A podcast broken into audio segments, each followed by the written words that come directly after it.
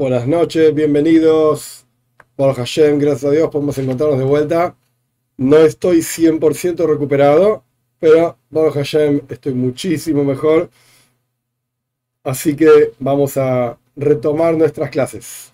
Estamos estudiando el libro Mitzvot Hashem, los preceptos de Dios, que escribió el rabino Jonathan Steif, que falleció en el año 1958, y es un compendio de leyes para Bnei Noyaj, organizado de manera tal, de acuerdo a los preceptos de la Torá para judíos, que cuestiones de esos preceptos se aplican efectivamente a Bnei y qué cuestiones no.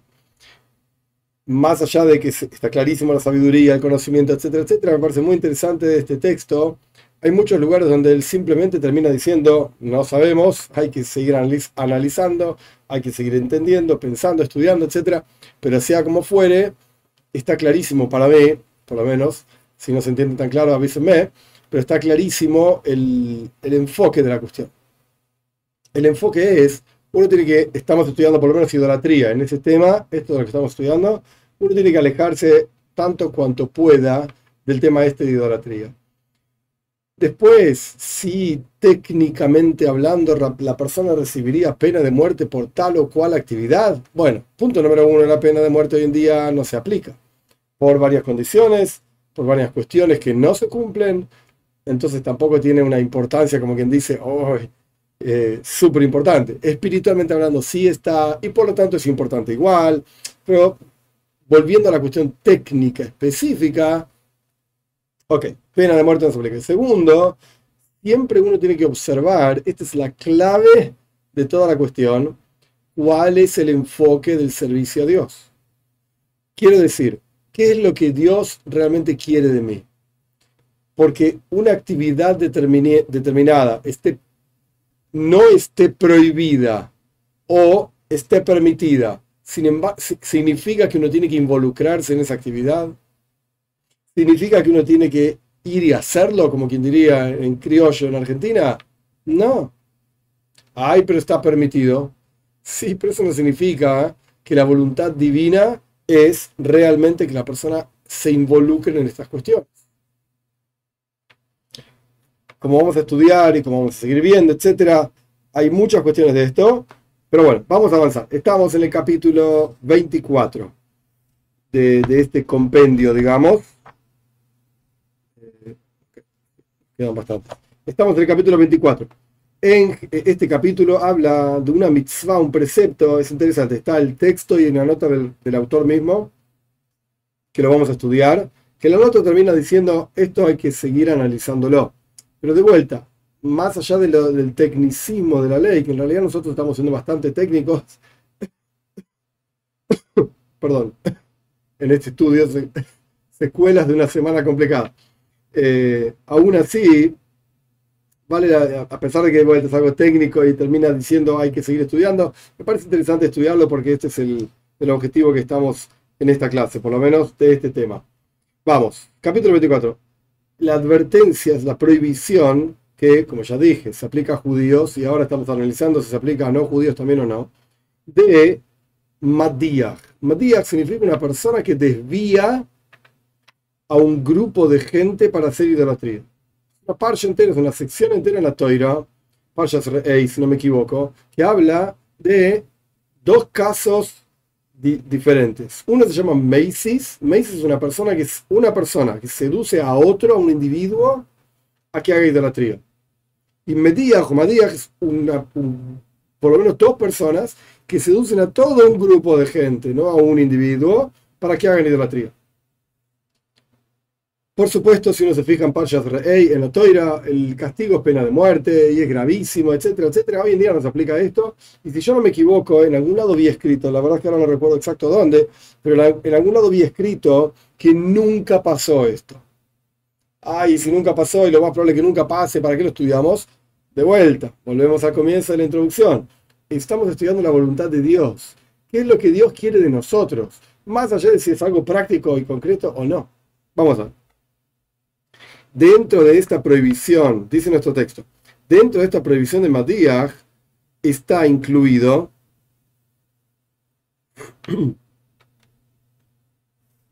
Perdón, esta prohibición, si por eso me quedé trabado porque había una palabra que no me cerraba, esta prohibición de Madiach está incluido dentro del concepto de que no sea escuchado en tu boca la, el nombre de idolatría. Es decir, paréntesis, no está, no está en nuestro texto, pero lo, lo explico para que quede claro en la gente. A veces, disculpen, ocurre, y yo siempre menciono que no hay que, no hay que involucrarse en discusiones con cristianos ni con musulmanes, hay que tratar de evitar esto al máximo. Confrontación no tiene ninguna utilidad en absoluto. Y lo peor de todo es que son burros totales de lo que dice nuestra toira y cómo se entienden las cosas en nuestra toira. Entonces, vienen de otro lado, vienen de interpretaciones totalmente extrañas, totalmente sin ningún sentido, para entender cuán burdo y tonto es la cuestión. Eh, uno de los últimos videos de Torah para Bnei Noyach, empezamos, creo que fue el último, empezamos a estudiar sobre relaciones prohibidas. Ahora no voy a dar una clase de este tema, no es el momento, etc. Pero empezamos a hablar del tema. Y un comentario que apareció en, uno en el video era un comentario tan burro que todavía estoy discutiendo dentro de mi propia cabeza si realmente responderle o no. Porque está claro que no tiene la menor idea de lo que está hablando. Entre las relaciones prohibidas, que esto ni siquiera lo digo en el video, si no me equivoco, así que evidentemente algo, algo vio o algo escuchó de lo que la Toira dice sobre cuáles son las relaciones prohibidas. Eh, está la prohibición de homosexualidad. Que de vuelta, yo ni la menciono en el video. Ya vendrá, en su momento llegaremos a estudiarlo, pero todavía era la, primera, la introducción al tema, por así decir. Bien, y escribió que los judíos deberíamos eh, ser como consecuentes, por así decir, coherentes, esa es la palabra, coherentes, porque le damos mucha importancia a Ana Frank, ahora voy a explicar quién fue, sobre ella sea la paz, Alea Hashalom se dice. Eh, y Ana Frank, por los escritos de ella, claramente tenía inclinaciones lésbicas, lesbianas, y, y, no la prohibimos, entonces somos, vivimos una contradicción. Un comentario así muestra y demuestra un nivel de ignorancia pleno de lo que es el judaísmo. ¿Quién fue Ana Frank? Ana Frank fue una niña en la, época de la Segunda Guerra Mundial, en la Shoah, en la desolación, que la gente mal llama holocausto, que terminaron matándola a los alemanes, los nazis, que su nombre se borrado, terminaron matándola, pero ella escribió un diario y, en el diario ella cuenta un montón de cosas que le fueron pasando. Una niña era, no, no, no recuerdo la edad, pero estamos hablando de 15, 16, alrededor de esa edad. No recuerdo exacto. La cuestión es que ella escribe montones de cuestiones. Está, es un libro que uno lo puede comprar en cualquier lado, el diario de Ana Frank. ¿Ok? Listo, es una, lectura.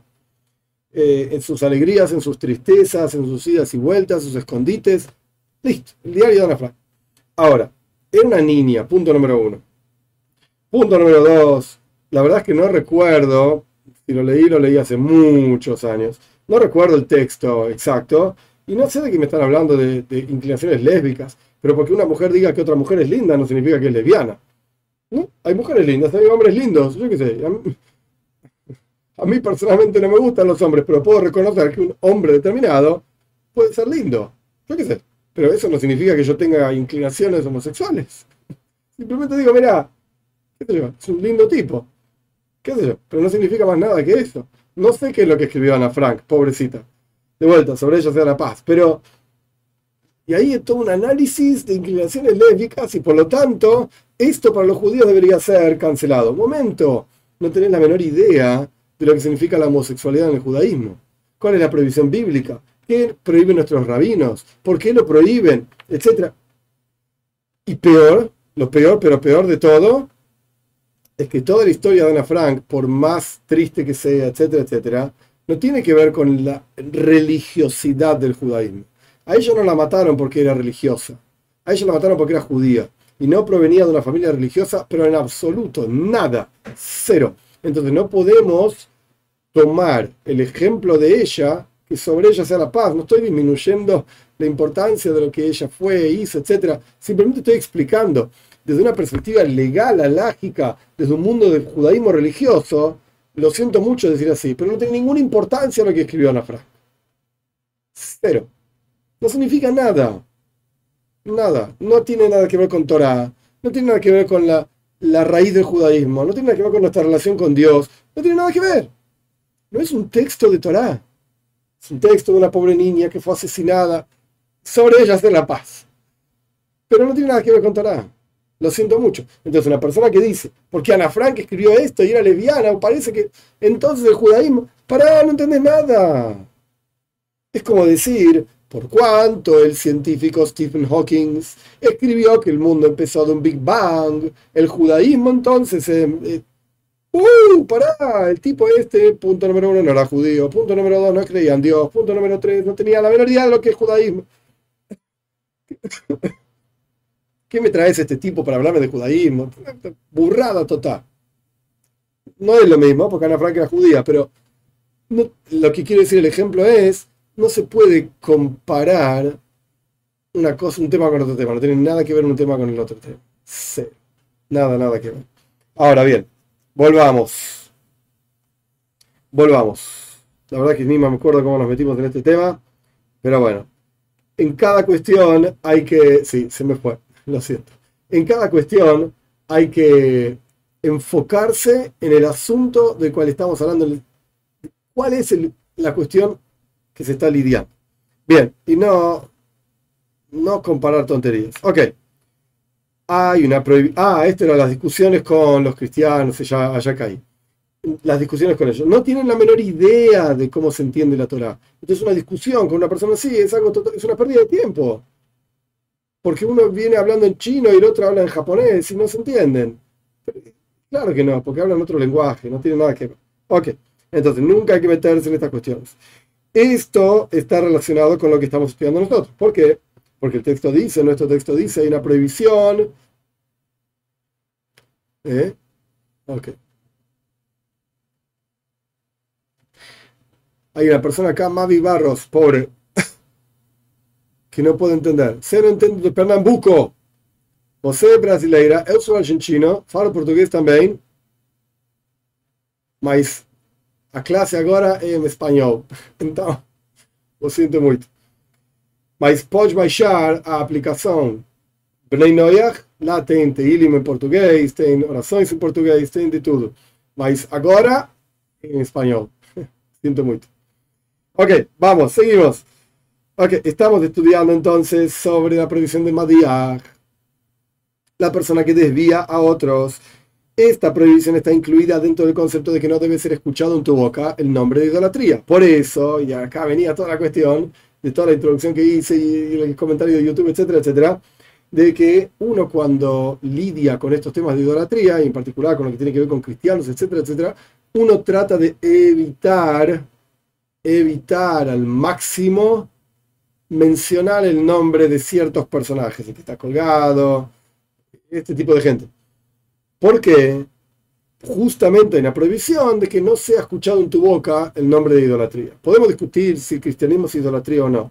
Es verdad, se puede discutir, ahora no es el momento. Pero la cuestión es que cuanto menos uno pueda mencionar este tipo de cosas, mejor. Cuanto menos uno se involucre con esto, mejor. Dentro de esa prohibición, que a pesar de que fue dicho para judíos, por supuesto que se aplica para Bnei también, y con más fuerza todavía. ¿Por qué? Porque Bnei la mayoría por lo menos, vienen, provienen de un mundo cristiano. Y hay ciertos términos y ciertas ideas que están tan arraigadas en la cabeza y tan arraigadas en el corazón que a veces les, a los Bnei les cuesta horrores distinguir, porque a veces la línea es muy fina, distinguir entre esto es judaísmo, esto no es judaísmo. Pero parece, sí, pero no es. Y no solamente no es judaísmo, sino que tiene una directa relación con la idolatría. a veces es muy difícil. A veces es una línea muy fina. Y hay que prestar mucha, mucha, mucha atención. Entonces, por eso, cuanto menos uno pueda mencionar estas cosas, involucrarse con estas cosas, mejor todavía. Mejor. Dentro de esa prohibición de que no sea escuchado en tu boca el nombre de idolatría, está esta cuestión de no desviar a otros para que hagan idolatría. Es decir, que la persona no llame a otros para hacer idolatría o alentarlos a que hagan idolatría. Incluso si aquel que está alentando, él mismo no hace idolatría. Yo no hago idolatría, anda vos. Incluso si no hace ninguna actividad que tenga que ver con idolatría. No solamente no llama, sino que no hay una acción concreta de idolatría. Si solamente dice a otro, esto también se llama medias, también se llama una persona que está desviando. Siempre y cuando llame a dos o más personas, como ya expliqué antes, la diferencia que hay en el, lenguaje, en la toira, entre Meisis, el que seduce, que se aplica a una persona también, o el Madías, que es el que desvía a una ciudad entera. Esto es lo que escribe el Rambam, punto. Nota. La nota es muy interesante que es una nota del texto mismo. El mismo rabino que escribió el texto anterior eh, escribe esta nota. Esto hay que analizar si Bnei Noyach tienen esta advertencia de decir a otra persona para hacer idolatría. Si no, está prohibido, sí o no está prohibido. Y por el otro lado, es la Meisis, a una persona desviar o si está, perdón, prohibido que Noyach desvíen a un grupo de gente para hacer idolatría. No sé qué pasa, internet va y viene. Esto, esto es difícil a veces. Ok, seguimos.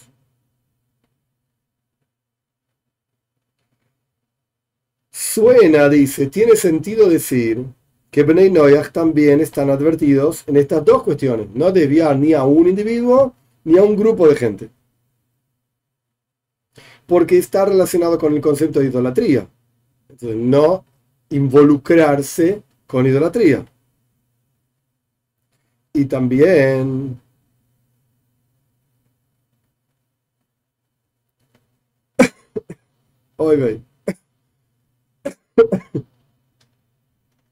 y también el, no voy a mirar más los comentarios porque no voy a poner la clase. Después leemos los comentarios.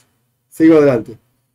Y también el juzgado judío si fuese un judío el que desvió a uno, Macy's, o desvió a un grupo, una ciudad, Medías, etc., matarían al a quien desvió. Entonces también suena que Bnei Noach tienen esta misma prohibición, a pesar de que estas prohibiciones se aplican solamente a judíos y a ciudades judías, porque las condiciones que se tienen que cumplir para que se para que resida, voy a decir esto así rápido y después explico, es un poco complicado. Las condiciones que se aplican para que resida el DIN, la ley, ahora explico esto, paciencia, de Macy's o Madiach, son condiciones que solamente se aplican a judíos. Sin embargo, suena que esto también se aplica a Bnei Y el asunto requiere mayor análisis. Punto. ¿Qué estamos diciendo? Vamos primero a lo, que sería conclusión. Simple, sin entrar en complicaciones, y después vamos a, un poco más complicado. Conclusión simple, así como el Ben Noyach, Bas Noyach, el hombre y mujer, tienen prohibido hacer idolatría, también tienen prohibido desviar a otros para que hagan idolatría.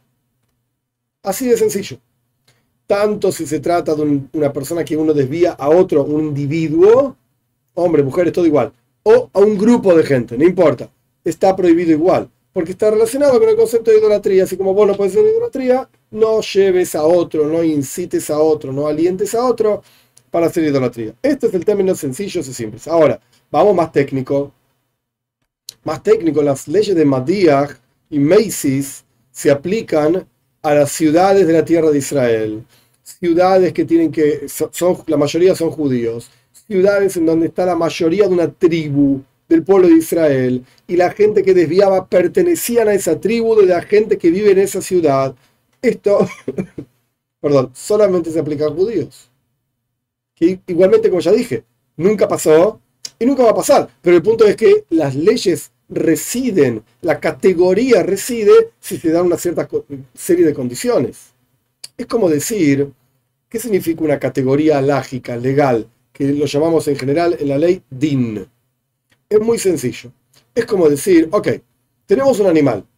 Un animal, un animalito. Pongámosle un perro. Un perro. Muy bien. ¿Cómo categoriza la ciencia a este animal? Bueno, podemos decir un cuadrúpedo. Ah, interesante. ¿Por qué un perro es cuadrúpedo? Y porque tiene cuatro patas. Ah, entonces, para que recaigan las, entre comillas digo, las leyes, la definición de un cuadrúpedo, ¿cuántas patas tiene que tener? Eh, cuatro patas. Si no, no se llama cuadrúpedo. Bien, muy bien. Vamos a decir ahora las leyes, el conjunto de definición de los animales mamíferos. ¿El perro es un mamífero? Sí. ¿Por qué? Y bueno, porque las crías maman leche de la mamá, de la perra, digamos, que les dio vida, o, la, cualquier perra, no importa. No, no interesa eso. Son mamíferos. Ah, ok. Las ballenas también son mamíferos. Ah, ok. ¿Y la ballena es un cuadrúpedo? No. Pará, la ballena vive en el mar y no tiene patas. Tiene aletas, lo que sea, pero no, es un cuadrúpedo. Pero es mamífero. Ah, sí, sí, es mamífero, pero no es cuadrúpedo. ¿Y el perro? El perro es cuadrúpedo, pero vive en la tierra, no vive en el mar. Y es mamífero. Entonces, vemos que hay grupos de, entre comillas digo leyes, porque no son leyes, son categorías. Vemos que hay grupos que a veces animales comparten un mismo grupo, pero no pertenecen a todos los grupos por igual, sino que hay grupos que pertenecen a una serie de animales y hay grupos que pertenecen a otra serie de animales. Y a veces hay animales que están en los dos grupos y a veces no. Esto es un DIN, esto es un grupo de leyes. En donde acá estamos hablando el DIN, el grupo de leyes de Irán y Dajas, así se llama en hebreo. La ciudad desviada. Ah, ok. ¿Qué es una ciudad desviada? Pues se tiene que cumplir una serie de leyes. Tiene que haber la mayoría de una tribu, tienen que ser judíos, tiene que ser la tierra de Israel, la gente que las debió tiene que ser parte de la tribu y otra serie de condiciones que tampoco recuerdo todas las condiciones. El punto es que eso nunca se podría aplicar a Bnei. ¿Por qué? Porque no son parte de las tribus del pueblo de Israel, porque quien desvía tampoco es parte de la tribu, porque ni la que son desviados ni el que desvió. Entonces, eh, no se aplica el DIN, el conjunto de leyes de Irán y Dajas. Entonces, lo que está haciendo nuestro autor es, ok, pero vamos a entender un poquitito la lógica detrás de esta ley. ¿Cuál es la lógica detrás de esta ley? Idolatría. De no ir a hacer idolatría. Ah, wow, que pará. Benaynoyas tienen que ver con eso también. Tiene que ver con la idolatría. Entonces, se, se aplicaría, si bien no el conjunto de leyes y la forma en que la Torah dice que hay que ocuparse, hay que quemar la ciudad y que sé qué sé cuánto, bien, eso no se aplica, pero se aplica no desvíes a otra persona. Entonces, ya sé que en la clase de hoy quizás me expandí sobre un montón, no terminamos, pero un montón de temas y que sé cuánto. ¿Cuál es la conclusión? No entendí nada. La conclusión es, no hagas idolatría y no desvíes a otro para que haga idolatría. Punto. Capítulo 25-26 que está bastante más complicada, interesante también. Vamos. No profetizar en nombre de la idolatría y no escuchar a aquella persona que profetiza en nombre de la idolatría. Un profeta que profetiza en nombre de la idolatría. ¿Qué significa esto? Una persona que dice, por ejemplo, me dijo tal idolatría o tal estrella, que es una mitzvah, es un precepto hacer esto o aquello o no hacer esto ni aquello. Incluso si el profeta este te dice la alajá, la ley como verdaderamente es. Por ejemplo, viene un profeta y dice, me dijo la idolatría del teléfono, perdón, del teléfono celular. El tipo dice que esto es Dios, el teléfono celular. Y me dijo Dios, el teléfono celular, que no se puede comer chancho, los judíos no pueden comer cerdo. ¡Wow! La verdad es que es, correcto, es verdad eso. Los judíos no pueden comer cerdo. Pero el tipo lo dice en nombre de su Dios, que se llama teléfono celular. Volvamos al texto. Incluso si tuvo razón lo que dijo y lo que es verdaderamente impuro. Dijo que es impuro y lo que es puro dijo que es puro. Sin embargo, recibe pena de muerte igual. Este profeta, entre comillas, recibe pena de muerte igual. Como dice la Torá, un hay que matar a ese profeta. Y la advertencia es, como está escrito, que el nombre de otros dioses no menciones. Y hay que analizar esto si se aplica a Bnei Noyaj o no. Es decir, si Bnei Noyaj realmente recibirían pena, pena de muerte o no por esto. Porque podríamos decir, por cuanto un juzgado judío mata al judío profeta falso este que profetiza el nombre de la, idolatría, entonces también se lo mataría al Ben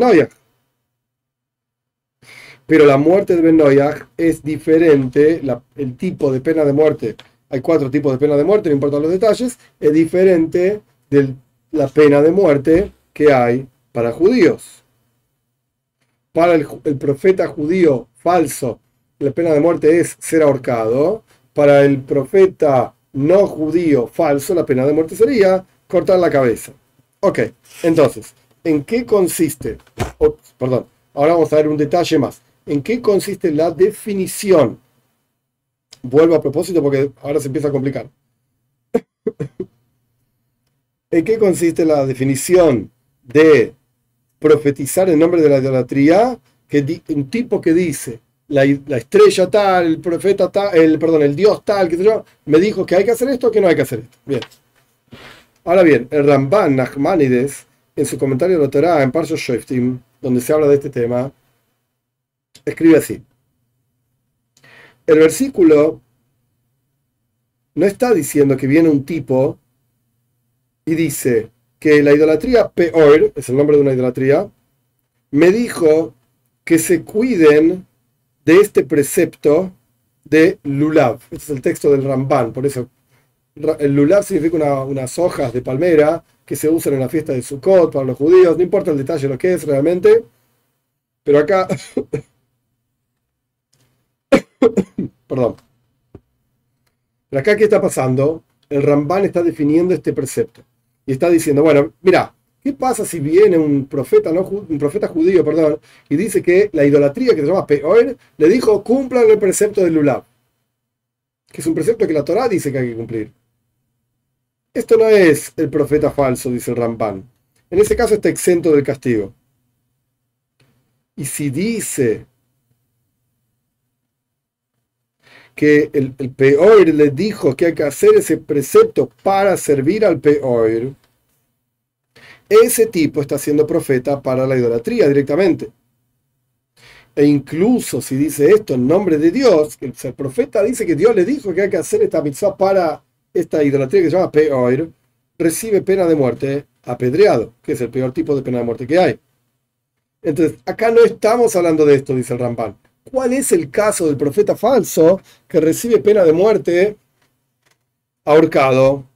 El tema es, así dice el Ramban, él dice así, vi el peor y ese es Dios. Viene un profeta y no dice, hagan esto hagan aquello. No, el profeta dice, yo lo vi a Dios. ¿Quién es Dios? El teléfono celular habló conmigo y dijo que es Dios. Y este Dios me dice, por ejemplo, es una mitzvah, continuando con el texto del Ramban, es una mitzvah no comer carne de cerdo. ¿Eso es verdad o no? Sí, está en la Torah. O que el profeta diga en nombre de la idolatría, esto y aquello pasará. O sea, te dice el futuro. Uh, no sabes. En la Argentina va a pasar no sé qué cosa. ¿Por cuánto?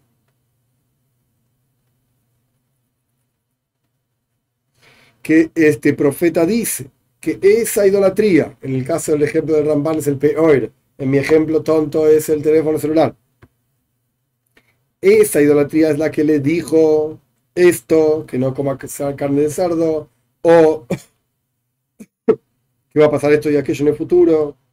Y la persona hace eso que dice la idolatría. Este es el que recibe pena de muerte como profeta falso. O sea, anteriormente, no terminamos con el texto del Ramban, falta un par de líneas, pero anteriormente dijimos, ¿quién es el profeta falso? El que habla en nombre de la idolatría. Y dice que tal idolatría le dijo tal cosa. Que se me a hacer esto y otro. El Ramban dice, no, no, no, no. Acá estamos hablando de que el tipo dice, escúchame, esto, el teléfono celular, es Dios. Esto es el Señor creador de los universos y bla, bla, bla. Y me dijo que hagas esto, tanto sea que tiene razón de acuerdo a las leyes de la Torah o no, no me interesa. Y el tipo va y lo hace. Este es el que recibe pena de muerte. Como los profetas del Baal, trae el Ramban, el ejemplo. El Baal era un tipo de idolatría, con el peor Baal, que dijeron que el Baal es Dios. Él es el Señor, el Baal era una idolatría al sol, entre paréntesis. Y profetizaban en el nombre del Baal. Obviamente inventaban todo, porque el Baal es un sol, es una pelota de helio ahí en el cielo.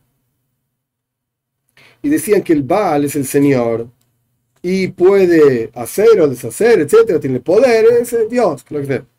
Hasta aquí lo que dice el Ramban. Muy bien.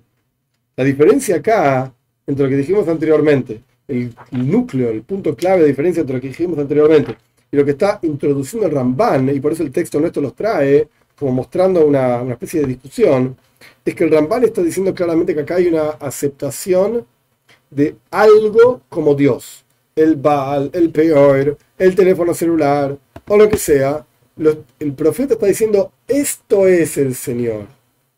Este es el creador y poderoso y bla, bla, bla. Y dijo que hagamos esto. En el caso anterior, ese componente de aceptación del Señor o lo que sea, no está. Simplemente, mirá, el teléfono me dijo que hay que hacer esto. Bien. Continuamos con nuestro texto. En el libro Yad Aktana, no sé de quién es este libro, pero aparentemente es un, es un comentario al Rambam, a Maimónides, Ahí él se pregunta sobre, sobre, esto, que, sobre esto perdón, que escribió el Ramban. ¿Por qué me dice el Ramban Nachmanides? Que este tipo que dijo el teléfono celular es Dios y Dios me dijo que hagan tal cosa. ¿Por qué decimos que es ese profeta falso que recibe pena de muerte eh, ahorcado? ¿Por qué no decimos que ese tipo va a recibir pena de muerte? Porque aceptó a, otra cosa, por ejemplo, el teléfono celular, como Dios. Acá tenemos dos cosas. Tienes el profeta falso o tenés aceptar un tipo, una cosa, qué sé yo. Peor, Baal, teléfono celular, como Dios. Son dos temas diferentes. ¿Qué va a decir que un tipo recibe pena de muerte porque profetizó? Acá está recibiendo pena de muerte porque aceptó otra cosa como Dios. Incluso debería recibir pena de muerte si este tipo o tipa es lo mismo, no está profetizando en nombre de esta cosa. Igual recibe pena de muerte. Esto es lo que plantea, pregunta este libro que se llama Yad Ktana. Yad Y quizás podríamos decir que la persona dice que esta cosa es Dios y profetiza en nombre de esta cosa a pesar de que no lo aceptó como Dios. Ah, acá hay una especie de diferencia. Ya vamos hilando más fino. en el primer caso, perdón, hoy sale así. En el primer caso, un tipo simplemente dijo, me dijo, vamos a tomar el ejemplo del teléfono celular, me dijo el teléfono celular que hay que hacer tal cosa. Ok. Para, e, para esa primera opinión, que era el Rambam, Maimónides, recibe pena de muerte ahorcado, es un profeta que habla en nombre de la idolatría. Punto. El Ramban dice, no, no, no. Tiene que ser cuando dice, esto es Dios, el teléfono celular es Dios, y me dijo que hagan tal cosa. Ahí se llama para el Ramban el profeta en nombre de idolatría. El, próximo texto, Yadaktana pregunta, momento, debería recibir pena de muerte porque dijo esto, el teléfono celular, es Dios. No porque profetizó. Y quizás, y ahora viene la respuesta, dijo que el teléfono celular es Dios, pero el tipo no lo aceptó al teléfono celular como Dios.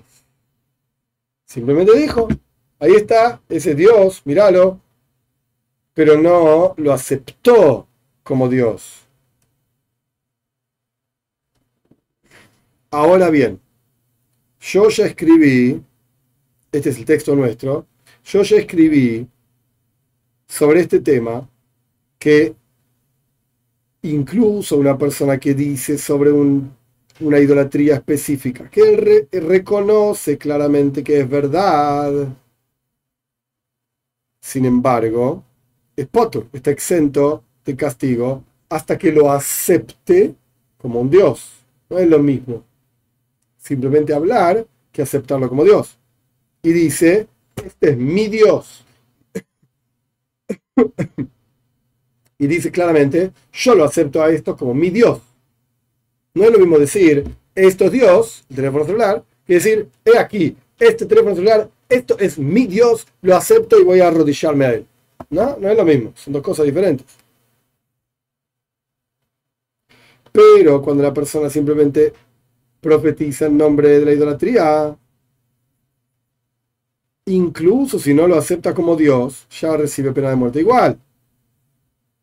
Esta es la opinión del Ramban, Nachmanides. Sin embargo, el Rambam, Maimónides, surge de su opinión, y esto está escrito también en la Mishnah, y el Rambam en el libro de los mitzvot, de los preceptos, que una persona que simplemente dice, tal idolatría me dijo tal cosa, incluso si no dijo en absoluto que esta idolatría es Dios, mira, se me apareció la idolatría de la estrella Pirulo en el sueño y me dijo que hay que hacer tal cosa, incluso si en ningún momento en su cabeza esta idolatría es el Señor, etc. Y no acepta esta persona que esta idolatría tenga poder por sobre algo, simplemente mira, la idolatría tal. Sin embargo, para el Rambam, para Maimónides, ya recibe pena de muerte. Porque está profetizando en nombre de la, idolatría. Y la Toira dice, todo caso en que hablas en nombre de la, idolatría, estás profetizando su nombre, etc. Hasta aquí, ah, ok, yo me confundí un, paso antes. Hasta aquí el texto de Yad Aktana. Es el mismo Yad Aktana que responde y explica la diferencia entre Rambam, Maimónides y Ramban, Nachmanides para el Rambam, para Maimónides, incluso si no se menciona que, esa idolatría que le habló al profeta este es Dios, recibe pena de muerte. Para el Ramban, tiene que mencionar que es Dios.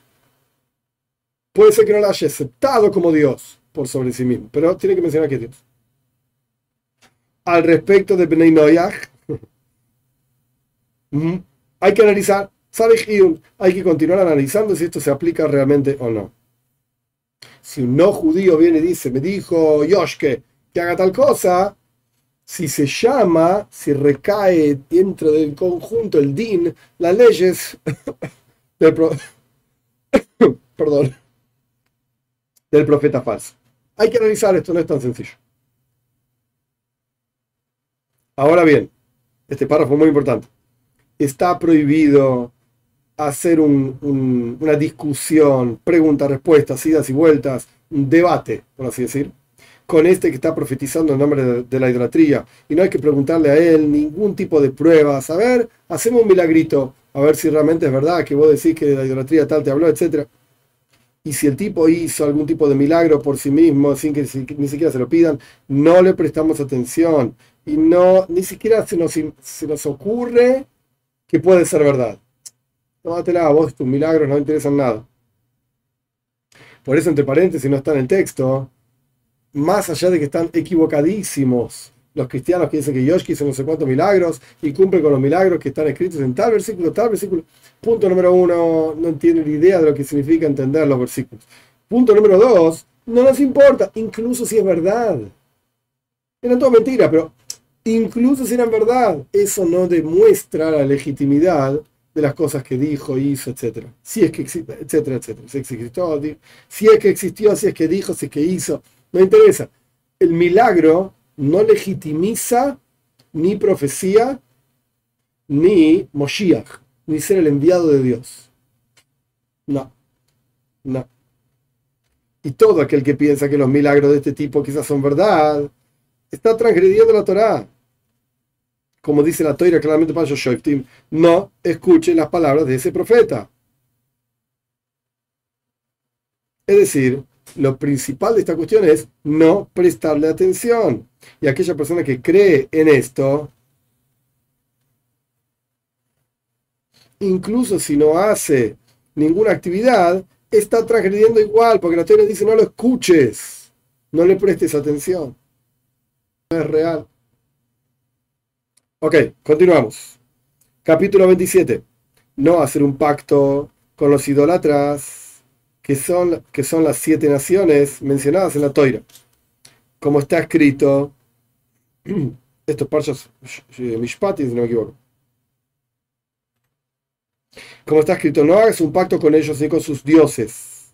Es decir, no hagas con ellos. Ahora vamos a ver quiénes eran ellos. Paciencia. Es muy interesante. Este capítulo es cortito, pero muy interesante no hagas un pacto con ellos, es decir, que no hagas ningún tipo de paz y no los dejes servir idolatría, porque ellos, o sea, los siete pueblos de la tierra de Canaán, que no existen más y no son los palestinos, y ahora no es el momento para hacerte una charla sobre esto, creo que ya lo hablamos también en otra situación, en otro momento, sea como fuere, estos pueblos estaban en la tierra de Canaán cuando el pueblo de Israel entra a la tierra, hoy en día no existen más, no ha quedado nada de ellos, cero historias quedaron, yo qué sé, arqueología, sea como fuere, ellos, esto es lo que dice nuestro texto, eran el fundamento de la idolatría y la raíz de la idolatría. Y Dios nos mandó en la Torá a desenraizar, destruir totalmente la idolatría y todo lo que sirve a la idolatría del mundo. Ahora bien, la opinión del libro Sefer Ahinuch, el libro de la educación, sobre el cual está basado nuestro libro, es que esto se aplicaba solamente a los siete pueblos de la tierra de Canaán que ya no existen más. Sin embargo, de las palabras del Rambam Maimónides, que es interesante que el Sefer Ahinuch está basado en Maimónides, pero se ve que discuten algunas cosas, suena que en todo caso, escuchen esto porque es interesantísimo, en todo caso, en el cual hay alguien, un grupo de gente, una persona, etcétera, que hace idolatría, estamos advertidos de no hacer pactos con ellos. ¿Qué significa no hacer pactos con ellos? Esto no se refiere a no comprar, no vender o no creerles. No, no, no, no, no, no estamos hablando de esto. Estamos hablando de dejarlos en nuestra tierra, la tierra de Israel, y paciencia porque no terminamos. Hay un párrafo más que es muy interesante no dejar a esta gente en nuestra tierra, la tierra de Israel, hacer su idolatría. Si a alguien se le va a ocurrir preguntar, hay en el país Medinat Israel, en el país Israel, hay un montón de idolatras, en nuestra santa ciudad de Jerusalén, Jerusalén mira Kodesh, en el lugar más santo del universo, hay iglesias y hay mezquitas que podemos discutir si es idolatría o no, etcétera, etcétera no es el momento ahora. ¿Por qué no los volamos de ahí? Ok. No es el momento para explicar toda la cuestión con sionismo, no sionismo, no me interesa ahora. El punto es que el país, Israel, no se conduce de acuerdo a las leyes de la Torá. Yo sé, lamentablemente, que muchos evangelistas eh, hablan de Israel, aman Israel, quieren Israel y bla, bla, bla y muchísimos Bnei provienen o pasaron por evangelistas o provienen directamente de evangelistas. Y queda, como dije antes, a veces es muy difícil discernir si pudieron quitarse realmente toda la, la, ah, cosas que fueron absorbiendo a lo largo de su camino de acercamiento a Dios.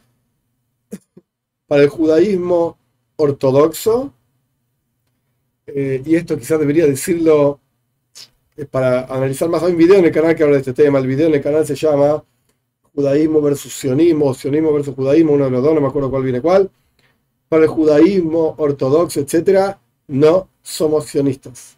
El Estado de Israel, en mi humilde opinión, existe, está ahí, hello, no puede ser tonto y decir que no está, pero de ahí a apoyar ciertas políticas en términos religiosos, no necesariamente. No necesariamente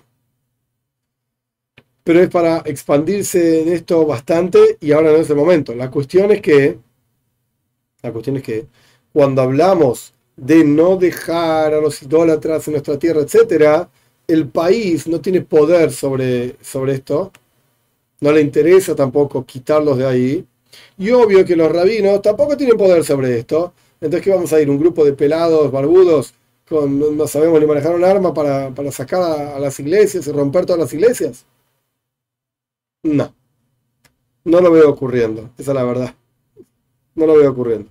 Pero sea como fuere, volvamos a nuestro punto.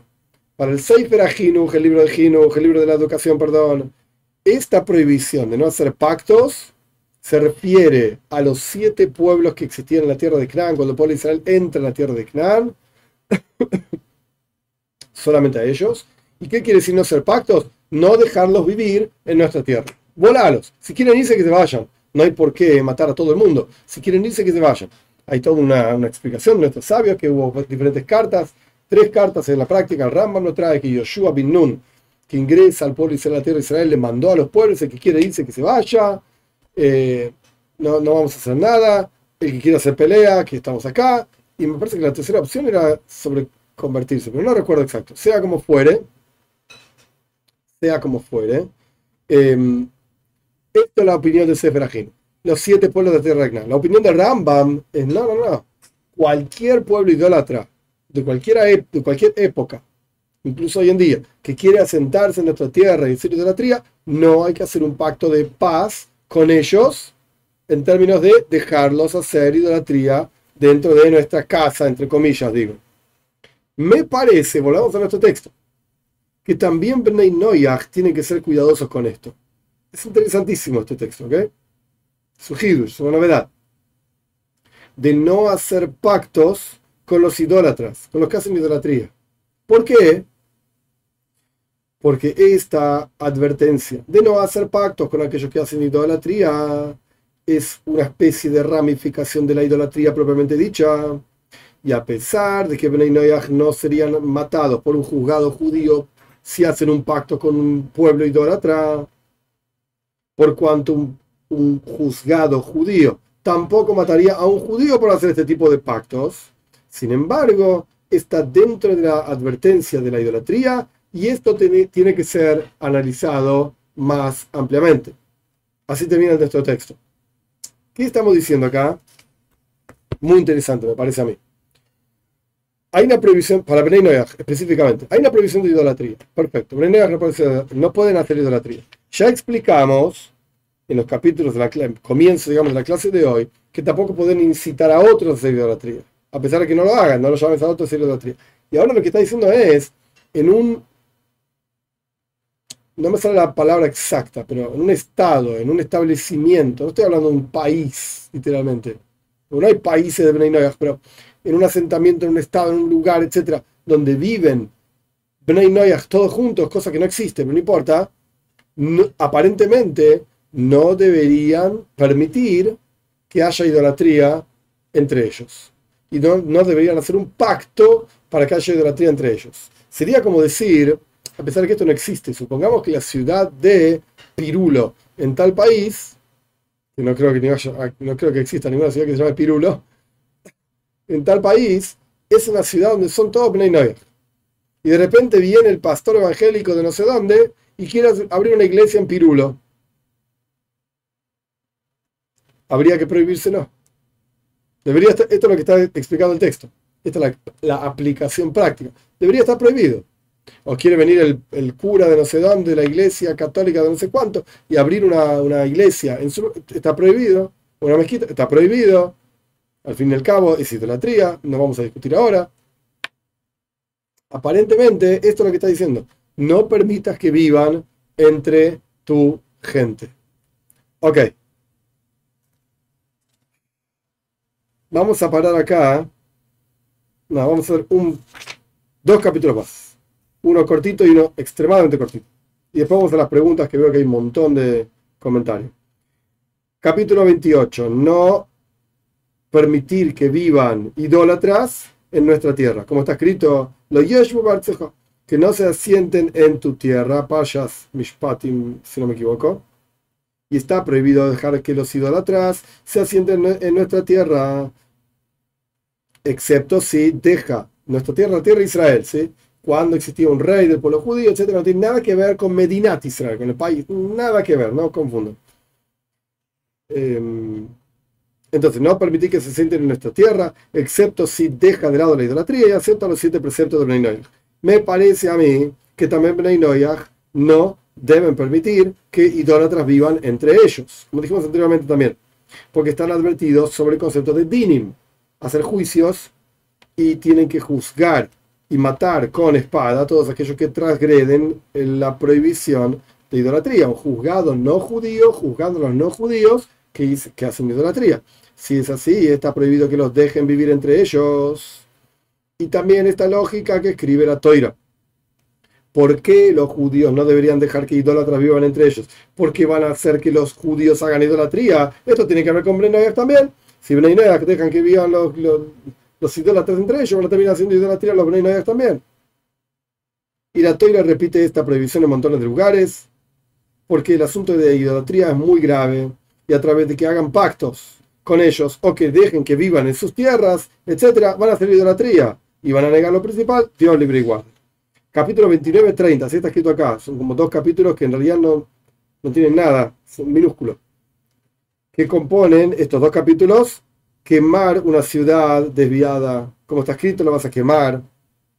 No construir de vuelta una ciudad desviada. Como está escrito, no se va a construir más. Son dos preceptos, por eso son dos capítulos. Y el texto dice, perdón, dice lo siguiente. Hay que analizar si Bnei Noach tienen esta prohibición o no porque tiene que ver con idolatría. Punto. Esos son los dos capítulos juntos.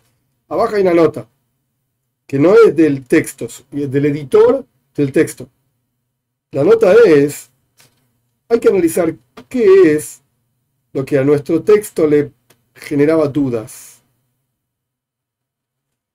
Porque en la práctica, como dijimos anteriormente, el tema de la nota es, como dijimos anteriormente, Irán y Daja es una ciudad desviada tenía que ver con ciudad dentro de la tierra de Israel, donde vivían la mayoría judíos, donde la mayoría eran de una tribu, donde aquellos que desviaron pertenecían a esa tribu. Entonces esto no se aplica a Bnei Quizás eso es lo que a nuestro texto le, hizo generar dudas. No sé si se aplica o no a Bnei El punto es, como ya dijimos varias veces, y con esto terminamos el texto hoy, todo esto que está relacionado con idolatría, por supuesto que Bnei deben apartarse para no ser influidos por estas malas influencias. Vamos a los comentarios. Primero que nada, Fernando Madera, Eliel Méndez, desde New Jersey, José A. y Oscar Martínez, muchísimas gracias por el apoyo. Es extremadamente importante y apreciado que Hashem les dé braja, beatzlaja, bendición y éxito, salud, bienestar en todo aquello que necesiten que tenga que ver con nuestro vínculo con Dios. Vamos a los comentarios. César Burgos, desde Uruguay. Si la, idolatría es un pecado del alma para con Dios, como dice Maral de Praga, ¿por qué es castigado el cuerpo si es un pecado del alma? El cuerpo paga en este mundo el pecado que él hace, pero y el alma es castigada porque ella lo hace. El ejemplo que se da en el Talmud sobre este tema es, había un ciego y un rengo que estaban cuidando un campo. En la práctica, robaron frutos del campo y cuando llegó el dueño del campo vio que faltaban frutos en el campo y vio a estos dos cuidadores y dijo, bueno, ustedes robaron. Y el ciego dijo, yo no veo nada. Y el rengo dijo, yo no me puedo mover, me faltan las piernas.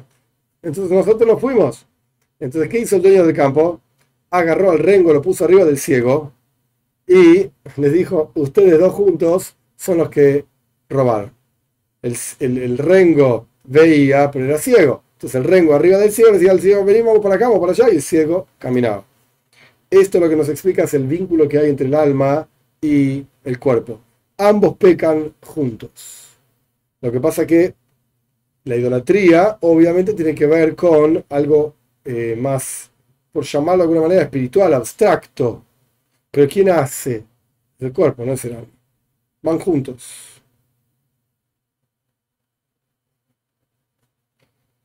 María do Carmo, do Brasil. No creo que sea ignorancia, pero enfermedad. Hay personas que tienen enfermedad mental y cuando hablan nos dejan sin palabras. Por eso no encuentro la respuesta. Interesante. Ok. Selva. Hoy aprendí del canal Lick Levy, historiador, que los templarios y los rosacruces utilizaban letras hebreas y cabala para enviarse entre ellos mensajes secretos que no querían que supieran en esa época. Ok, Selva. Entiendo, eh, lo conozco así virtualmente a Lick Levy. Luis. Em, ok, pero no tiene ninguna utilidad. Entiendo esto y es una cuestión histórica y no lo niego porque soy ignorante de ese tema, pero no tiene ninguna utilidad en el servicio a Dios, ni en, el, en nuestro vínculo con Dios, ni en nuestro desarrollo como Bnei No tiene ninguna utilidad. Cero. Ok, Emanuel Ruiz, desde Concordia. También yo no conozco, yo conozco dos canales judíos ortodoxos antimisioneros que comparan contradicciones y errores. Ok. Literalmente destruyen el cristianismo en un lenguaje simple. Quizás miles de personas han salido de la idolatría por canales y páginas como esas. ¿Sería prohibido esto? No, no está prohibido. ¿Por qué prohibido? No. No entiendo el problema, Emanuel. César. La Torah es dura con el homosexualismo entre varones, pero no sé si dice algo entre mujeres. No dice nada. El texto en Parshas Ahare Mois, donde habla de este tema, no dice nada de mujeres. El Rambam habla de este tema. ¿Qué quiere decir que no es que lo inventó el Rambam? Está en la Gemara, está en el Talmud. Prohíbe también homosexualidad entre mujeres, pero es una prohibición rabínica, no es una prohibición bíblica. Esto lo vamos a estudiar en los videos a medida que avancemos eh, de Bnei Academy.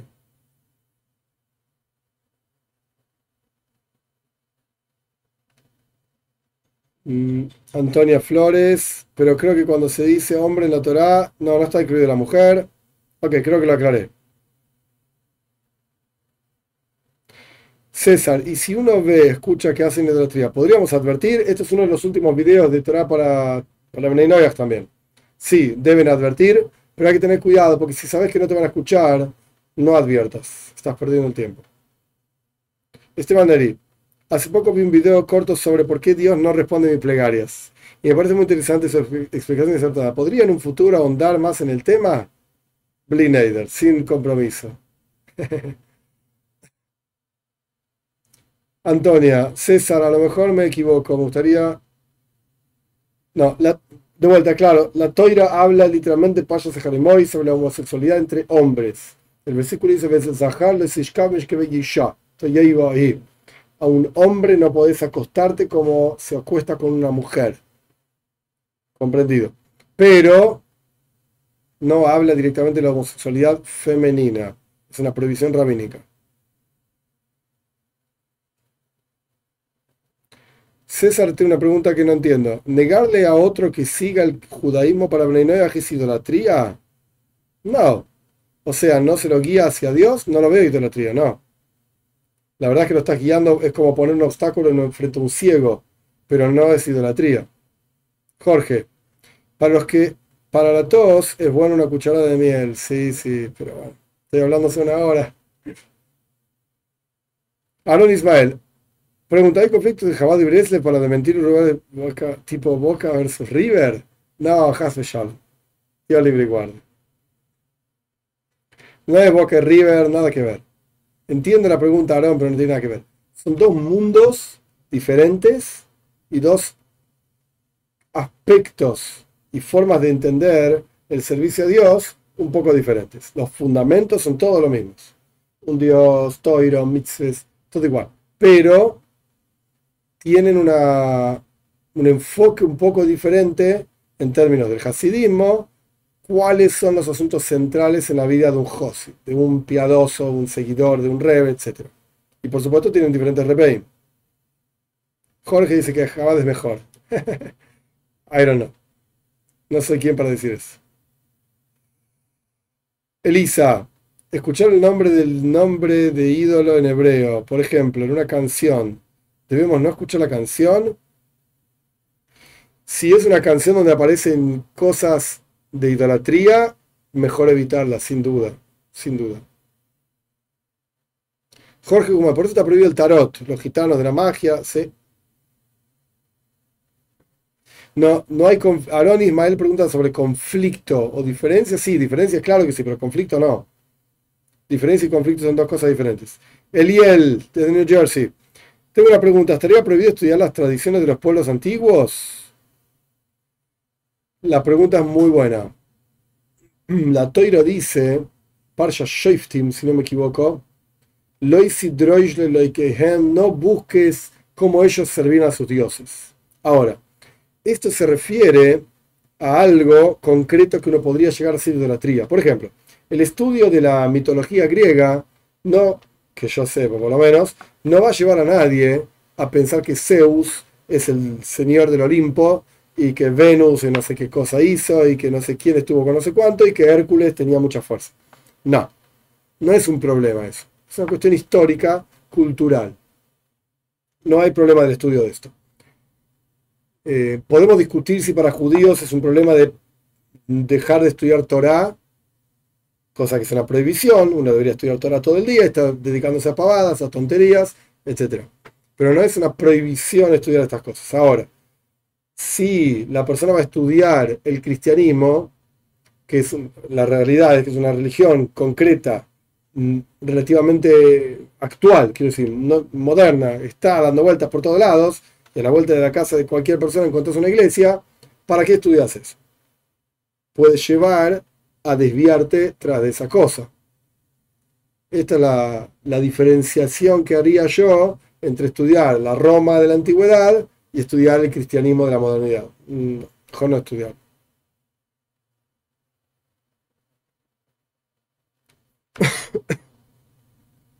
ok, un segundito. Diego Carlos. Amén.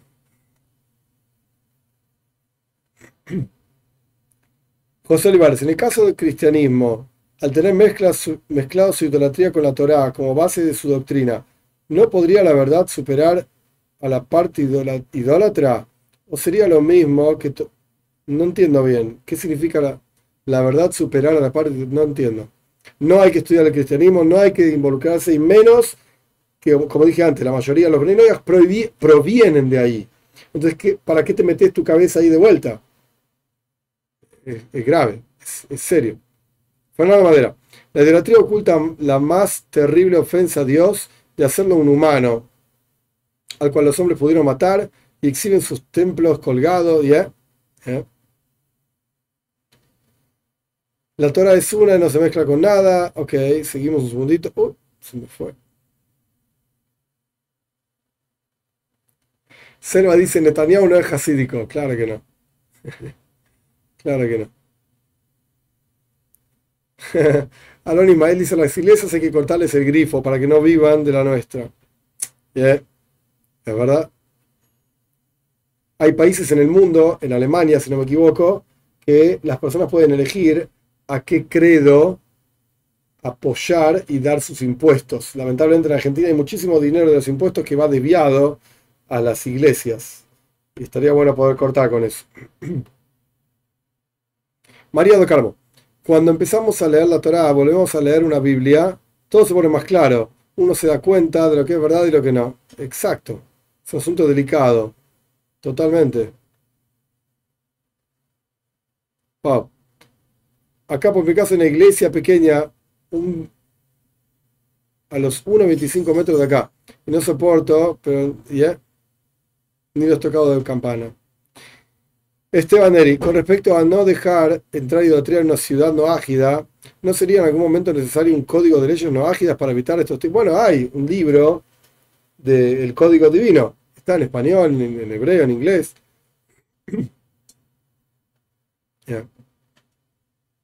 José Olivares, ¿por qué tantos ex cristianos quieren convertirse a judaísmo y musulmanes casi no? Yo creo que porque no conocen lo musulmán. Muy simple. Y en la práctica el cristianismo proviene más del judaísmo. Incluso el cristianismo surgió, por supuesto, antes que los musulmanes. Entonces no, es tan famoso el tema musulmán. Ok, Selva dice que dijo lo de Lick Levy porque no, no le sorprende que todo, todo lo que han querido copiar los católicos. Claro que sí. Ernst Baldrich, desde el sur de Argentina, si no recuerdo mal. ¿En qué libro puedo aprender más sobre los profetas? El libro de profetas es el mejor libro. Shoiftim, Ishaya. Igualmente, entiendo la pregunta. Fíjate en el, en el libro del Rambam. El Rambam en las leyes de los fundamentos de la Torah tiene varios capítulos sobre profecía. Si no me equivoco, 10, 11, por ahí. Y en el canal eh, hay videos sobre ese libro, se lee directamente de adentro. ¿Qué tan cierto, José Olivares, es que detrás de las idolatrías hay un egror que se alimenta de sus seguidores? No entiendo.